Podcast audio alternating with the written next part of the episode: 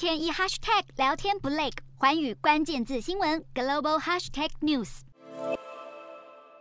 就在卡达世界杯正踢得火热之际，却爆出希腊籍的欧洲议会副议长凯利等四人在十号遭到比利时联邦检察官逮捕，并且搜索办公室。比利时媒体指出，这次行动与卡达政府涉嫌行贿有关。比利时中央肃贪办公室对涉案人员办公室等十六处地点发动搜索，共查获六十万欧元现金。检方表示，案情涉及贪污和洗钱，怀疑有一个中东国家试图影响欧洲议会在经济和政治上的决议。报道直指这个国家就是卡达。四十四岁的凯利在从政前是新闻主播，二零一四年当选欧洲议会议员，今年一月才以四百五十四票高票当选欧洲议会副议长。随着被捕的消息传出，凯利所属的政党火速切割，已经宣布开除他的党籍。早在二零一一年五月，就有消息指称卡达涉嫌砸钱争取支持，用钱买下世界杯主办权。